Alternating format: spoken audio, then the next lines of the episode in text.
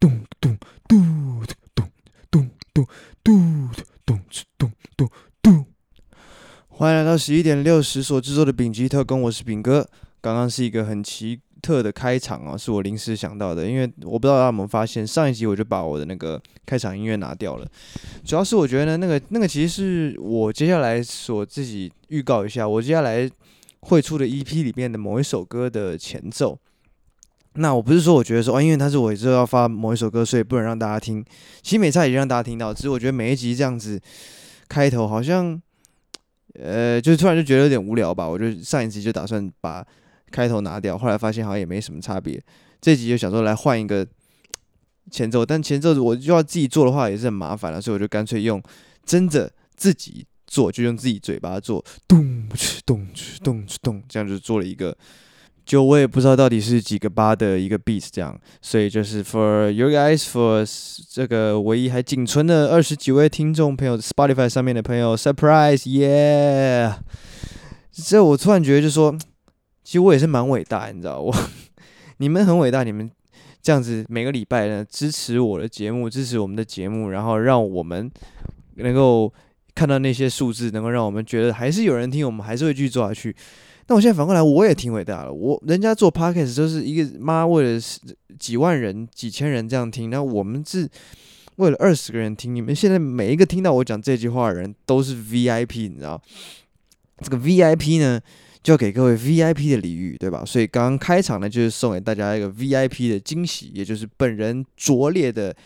Beatbox 处女秀，耶、yeah！掌声鼓励鼓励，哈哈。那这礼拜呢，也算是一个 tough week。不过这个 tough week 呢，就并不是单纯在讲说工作上的这个 tough。其实工作上并没有，也是没有到 tough。但是我本人过得很 tough。怎么说呢？就是我礼拜天这个突然感觉到肚子很不舒服，就是有有人在扭我的胃那种感觉，叫做扭绞痛这样。那原因什么？原因就是我晚上吃了一一大。两大碗的西瓜，然后没有吃晚餐，这个呢就是要让你胃凉到，但凉到不打紧啊，他的肚子是有那种，我的胃大概在吃完西瓜一两个小时开始有一个胃，就是被上下这样拉扯，然后再左右这样扭，反正很奇怪，我哎需要哎西吧，就是就就是给他挤得你吱哇乱叫，脸都跟脸都跟威哥那个面试一样扭曲了，就是干超惨，然后礼拜一我的。礼拜一呢，我就开始就是全身有那个感冒的症状要出现了，就是你知道感冒，我感冒症状我不知道你们，但我感冒症状从来不是流鼻水，我感冒症状从来不是流鼻水，我感冒症状从来就是全身酸痛，然后身体很重，然后眼窝很酸，就全身肌肉都可以酸，就是哪里的肌肉都可以酸，就是你可以从后脑勺酸到手臂、上手臂、下手臂都可以酸哦，小腿也可以酸，一路酸到。酸到从前酸到后，酸到蛋蛋，全部都在酸，就是干那个超级无敌酸那种。然后我就想说，干完了是不是有这个确诊的问题？结果一筛又没事。我想说，好吧，那既然还是去一下公司好了。但去了公司呢，威哥看我也很不对劲。那我事实上呢，也看我自己蛮不对劲的，因为为什么呢？我其实前一天晚上才。拉稀拉了一拉了一整个整趟是水的那种，我想我操，这跟我三年前得那个肠胃型感冒的状况是一模一样，就是我那天拉了四天的水，拉掉了五公斤吧，我记得，反正是一个很惨痛的经验。然后我突然又遇到这样子相同状况，我就很害怕，我很怕我又会同时再拉四天，然后又可能又有机会拉到自己的裤子上什么鬼的，我操，这是超级 fucked up。那威哥就叫我说，你就早点回去休息吧。于是呢，我记得我在午餐前我就。我就挥挥衣袖，不带走一片云彩的离开了办公室。那下午呢，就去医院去了一趟医院看家医。其实也不是说要看家医，也不是说要 figure out 说到底怎么回事，反正就拿药嘛。所以看了医生，拿了药回来吃药。过了两天就隔了隔了一天，还是都在吃没有油的东西，就是吃。蔬菜这样，然后胃还是微微绞痛，但是身上的这个肌肉酸痛几乎是没有了。那再过一天，礼拜三就几乎完全就没事了。今天也一样没事，就是可以开始吃辣了，算恢复的还蛮快。但我也就觉得，就我这个人怎么这么的体弱多病呢？就是其实我也不是，我是瘦，但我不是瘦弱，我是瘦，但是我不弱。我也会健身，就是我有运动，我做从事很多运动，然后不知道为什么我就是会有，比方上次。你们还记得上一次有是那个脸超肿那个那个状况，那个过敏。然后我记得那次就是因为牙齿痛，所以才去吃那个过敏药。然后我同时发现自己两个弱点，一个就是牙龈的肉很糟糕，然后就是很容易发炎，然后再来就是这个对那个药物有过敏。然后现在呢，我现现在又开始就是肠胃又在那边搞我，我就觉得说，干这个都市小孩是不是真的就是有那种对于就是有一点不一样的变动，就是会有。很严重的反应，就是他好像就只能待在都市里面。即使待在都市里面，只要一个没有小心，比方说不小心吃了太多西瓜什么，或者那切了很多天的西瓜，哇操，那你可能就你你有你的海啊你。而且其实这种每次生病这种状态，我觉得他就是会由生理一路痛到影响心理那种感觉，就是你的心理状态会因为你身体的虚弱完全的改变。就像做事提不起劲的那个心里就会有一些这种各种负面情绪，就是我将会一事无成的这种。其实这种状况，我在每一天早上起来，只要那天早上稍微累一点，只要稍微累一点，就比方说你没有不是很有精神的那么起来，就是你可能前一天没有睡好，你是在一个闹钟叫你的情况上叫起来，然后你刷牙洗脸的时候看着镜子，又没戴眼镜，所以看不是很清楚，在镜子里面朦胧那个自己，头发睡得像麦克风一样。然后眼睛看起来超小，干死亚洲人这样，因为你还没有还没有洗脸嘛，就整个眼皮还是垂的、肿的，你就会看着镜子写着干，我一定是会一事无成，然后孤独终老这样子的感觉，就是你会有这个是大概会有这么一短暂的 period，会有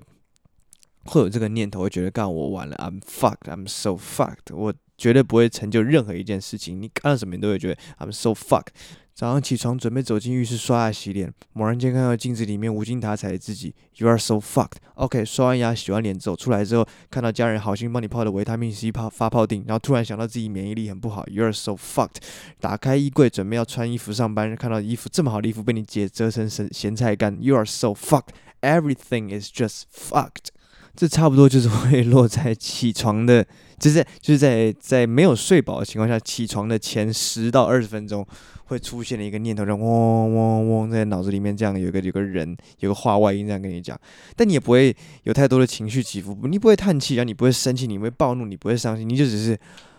，alright，啊，I guess that's what my life goes，啊，it's fucked。但是你要想，如果你说现在是有点生病的状态的时候，你就会比较会有这种感觉的时间，可能就会拉再长一点，就是 整个。你也不是说会整个沮丧一整天，但你整个一整天，因为你真的就是跟个废人一样，做什么事情都不利落，或者什么事情都没办法做，你就你心里面自然就会冒出那种想法，说，I'm fucked, I'm just fucked。只是这次的 fuck 可能会从二十分钟 fuck 持续到一个下午、一个晚上这样子。但是还好没有太久，然后也没有太严重，所以我也没有心情差到哪里去。我只是觉得这是一个生理跟心理一个很微妙的两个之间很微妙的一种一种相互感应跟关系这样子。那讲到感应啊，就不得不讲到这这个礼拜威哥跟我聊天的事情。话说我们的威哥呢，已经成为我这个节目的固定班底了，只是他从来没有出现，但是他却每一次都有出现，这个厉害吧？薛丁格的威哥。那威哥呢，他呃这礼拜我们在吃饭的时候，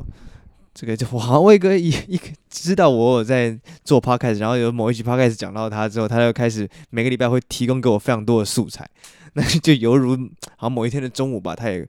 突然间就提给提供给我一个素材，这样，他就说，在他小时候，我也不知道他什么，突然跟我讲这个，反正可能他突然想到，他告诉我说，在他小时候的时候，这个他妈喜欢他妈妈喜欢这个在家里打坐，那打坐呢，其实就是你可能就想象是人盘腿啊，手放在膝盖上面，然后不讲话，就类似冥想那种感觉。那他妈妈带他做呢，不只是他妈带他做，他妈还要邀一些朋友。到家里，可能家里就有个空间吧，可能就有一个独立的空间，一个房间什么的，然后大家就会坐在那边打坐，可能十几二十分钟，甚至四分钟，I don't know，就是他那个时候没有讲得很明确，这样，反正就是有一段时间这样，一大家一起坐在这边，然后在这里面，那个年代他很小嘛，所以也没有什么这个所谓的这个手机没有那么方便，然后电视也没有，不会在房间里面，家里。就是在家一个安静的空间，这样子去做这个打坐这件事情。那打坐的时候，就一群人嘛，坐都没讲话，就在那边。那这个威哥呢，他自己知道说，其实现在在打坐，你知道打坐像冥想这类东西，它其实不是要你睡着的嘛，它其实是要你完全心里净空。但是我们的威哥呢，可能是因为他从他像他讲的，从小比较调皮，或者是也不是有那么多人能够直接到达完全净空的状态。反正他开始就是想东想西，但这也不知道是不是他想东想西的。总之呢，他闭上双眼之后，过不久，没一会儿，就看到了一个画面。啊，他跟我说他很清楚这不是做梦，但是他看到了某个一个画面，这画面就是一台飞机，嗯，飞飞飞飞飞飞飞，然后。飞飞，威哥觉得不对，这个飞机越飞的状况越来越差，然后他觉得不对，好像好像要坠机了。就就在他想要想到觉得要坠机的不妙的时候，这飞机直接撞到地面，而且撞到旁边的房子，房子哦，然后呢就爆炸，砰这样。然后对一个当时的可能是国中国小国中的威哥就。吓吓着起来，醒来也不是醒来，就是因为他没睡嘛，不是醒来就是吓到这个可能就是张开眼睛或怎么样啊？那之后呢，这个打坐就结束了，那大家就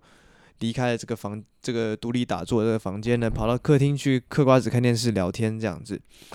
结果一打开电视，就看到了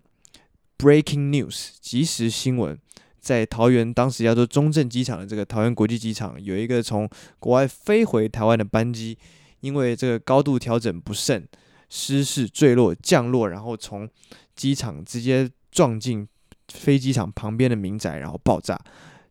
呃，飞机上没有一个人幸免，全部人的都罹难，然后地面上也死了六个人，这样子。这个呢，就是历史上著名的桃园大园空难，是华航。呃，这个六七六号班机在一九九八年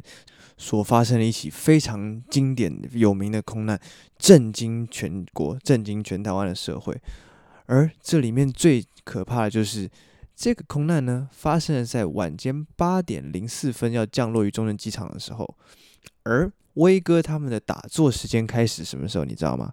就在八点钟。所以威哥在冥想的时候看到的那个画面，就等于是跟这个事件的完全的吻合。而在他们结束之后，全部人出去嗑瓜子、聊电视、看电视的时候，看到这个新闻的时候，威哥的心里直接就是他妈一个非常的震惊。那他就跟他妈妈讲这个状况，那他妈好像就跟他说，就是你以后就是注意一点。这个注意一点，我也不懂注意一点是什么意思，是要说你自己要多 take care，多小心还是怎么样？那总之呢。这是一个非常非常，呃，奇幻，我也可以说是奇幻奇妙的一种，可以算预知能力吗？或是遥视能力？可能有点像遥视能力吧。但是呢，威哥也不是要告诉我说他是一个有这个这样体质的人。事实上，他有这样子的预感，也不是不是每一次都有这么大的事情。当然，有的时候会有一些小预感。我后来他跟我聊的，有些事情听起来也有点像蛮合。符合逻辑推断，就是以经验所推导出来的。比方说，他要拿一个东西给他儿子玩，他上去抽个烟，他知道说等下下来地板上一定会很乱。我说靠，这个预知能力根本就是 根本就是从你经验里面学习的嘛。你知道你把这个玩具给你小孩，it's gonna fucked，所所以你才会这样觉得。这并跟前面那个这个遥视的状况不太一样。他后来又讲一个，举另外一个例子。我听起来觉得比较有比较比较像，就是说他平常啊上班开车都有在一定的速度，他开的可能稍微比较快一点，但有时候就会有一个瞬间觉得前面那个十字路口如果会会有一件事情发生，如果我不踩刹车的话，然后他就开始踩刹车让车速放慢，诶，结果就是那个旁边那个十字路口莫名其妙冒出来一台车，如果他没有在那个速度的话，两人可能撞上了，但就是因为他在。在那经过十字路口之前有那样子的预感，于是他把车速放慢，在当下就有足够的反应时间。这个就倒是，呃，挺挺也是挺离奇，但再怎么样离奇都没有离奇到他在打坐的时候看到那个空难这个事件。哇操，这大哥那个是他如果有多几起这件事件的参与的话，我就他他就真的是他可能不会来这边当什么这个我们这个公司当当差，他可能就去。各种帮帮帮助警察或者帮助这个搜救人员的这个工作了，属于这种公部门的那个灵媒工作这样子。哎，可惜他就是 没没有继续深造下去，他这个这个功能，这个这项这项艺这项才艺，所以后来呢，就是跑来跟我当同事了。哎，就是这样。不过说到这个预知能力啊，我还真的是没有。就是除呃拿拿掉说刚刚讲的那个像是陪小孩子那样子那种逻辑推断的这种这种预知啊，真的就是没来由的预知这种，我是从来没有过。所以我会觉得这样的人也是蛮神奇的。但是就是威哥算是在我身边比较少数有这样子的经验，但他经验又不是经验到说，像我以前有听过高中别班的同学说有有那种。真的是超级灵异体质的人会站在你的座位旁边，然后跟你讲，你座位上面有一个人。我说我操，直接空了座位讲到你座位上面有个人，然后动不动就跟你讲说，你、欸、你旁边有个人，那边有个人。我说我操，怎么那么多人？这里面这么多人，难怪这么热，是不是？那但是我记得那个人听人家讲说，那个人家长也没有觉得奇怪，因为那个人跟妈妈，他妈妈就有那样子的体质，他也有那样子的体质。那威哥的体质你又没有到像我讲那个刚刚讲这个案子这个状况这么。夸张，所以呢，他算是，但是他还是就是就一般人来讲，这这个是一个比较独特的经验跟体验，或是我不知道 somehow is a gift，一个一个还没有到 gift，但就是一个一个不一样的经验这样。但除了这种预知能力跟遥视能力之外，还有另外一种，大概就是一般普遍人每一个人都会有的，就叫 deja vu 了。deja vu 是什么呢？deja vu 就是一种似曾相识的感觉。就你可能会经过一个空间，经过某一个地方，然后觉得，诶，你好像到过这里，但是你又很清楚的知道你并没有到过这里。然后或者是你有呃看过哪个人，你会觉得说，诶，我好像在哪里看过这个人，那你也很清楚你没有看过这个人。甚至于你跟你一个很熟的人，在跟你一个熟识的人，在一个没有去过的空间里面发生了某一场对话，这个空间、这个人、这个对话。你也觉得好像发生过，但是你又非常非常清楚这是没有发生过的事情，这个就叫做法语里面叫做 deja vu，一种似曾相识的感觉。而这个感觉呢，其实最酷的是，我觉得就是它是到现在脑科学还没有办法给出一种合理的解释，而且这个是一个几乎地球上所有人都会有的一个一个一个一个 feeling，一个一个感觉，好像我我怎么曾经有过这样的感来历的感觉？因为我现在看到人家讲的。脑科学的解释，我都觉得那个还只是在一个非常的假设阶段所提出来的论点。譬如说，我看到一个，就是说，这可能是呃，我们人类啊，经常在在这个几千几千万年这个演化下面的群体的基因里面的共同记忆，不管是图像的也好，声音的情境的也好的一个共同记忆，所以就会会有到某个地方会有这样子的感觉。I said it's a bullshit，you know，几千万年前，that's bullshit。我经过的所有地方，在几千万年前，他妈通通都不长这个样子。然后我见到的那些人呢，他妈几千万年前，OK，就算有见到过，但是有有长那个样子的人好了，但是他妈绝对 绝对不可能刚好是我们现在这个情境，好吗？现在现在文明社会跟以前所能够发生出的情境是很不一样的。你不太可能说以前几。几千年前人类记忆的累积，然后会是导导致我今天会觉得这件事情似曾相识的原因。那 I don't think so。我比较相信这是一个被下药的结果。什么叫被下药的结果呢？就是植入记忆。我不知道大家有没有看过一个影集叫做《Rick and Morty》瑞克与莫蒂，它是一个超屌超屌，全世界数一数二哲学性，然后又超级残酷的超搞笑的一个一个一个一个动画，在 Netflix。Rick and Morty 就是一个。科学家怪阿公，然后各种穿梭各种宇宙，他各种宇宙、各种星球、各种朋友，然后他带他一个很无脑、很没用的孙子去当陪陪他的一个，甚至陪他一个旅伴这样子。那里面呢，就有一集，就是呃，在 Rick 和 Morty 他们住在 Rick 的父母亲家，呃，住在 Sorry 住在 Morty 的父母亲家，因为 Rick 是外公嘛。然后呢，之后有一次就发生了，就是他们家里突然多了一堆原本没有出现的角色。然后说，哎，这个是大伯，这是哪里来的亲戚？这又是哪里来的亲戚？这样子，就怎么搞的呢？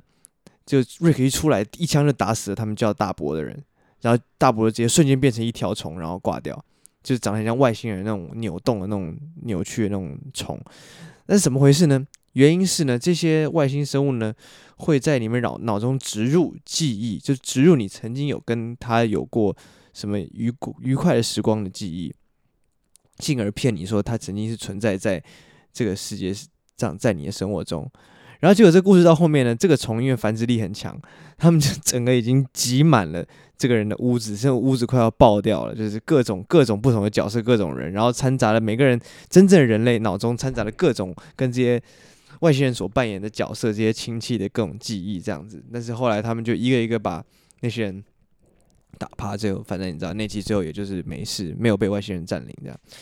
但这集让我觉得有趣的点就是，诶，既然就是这个，这这个算是作者很有创意，他把那个植入记忆这件事情变成一集的主题，而且会告诉你说，你现在拥有的记忆有可能是人家，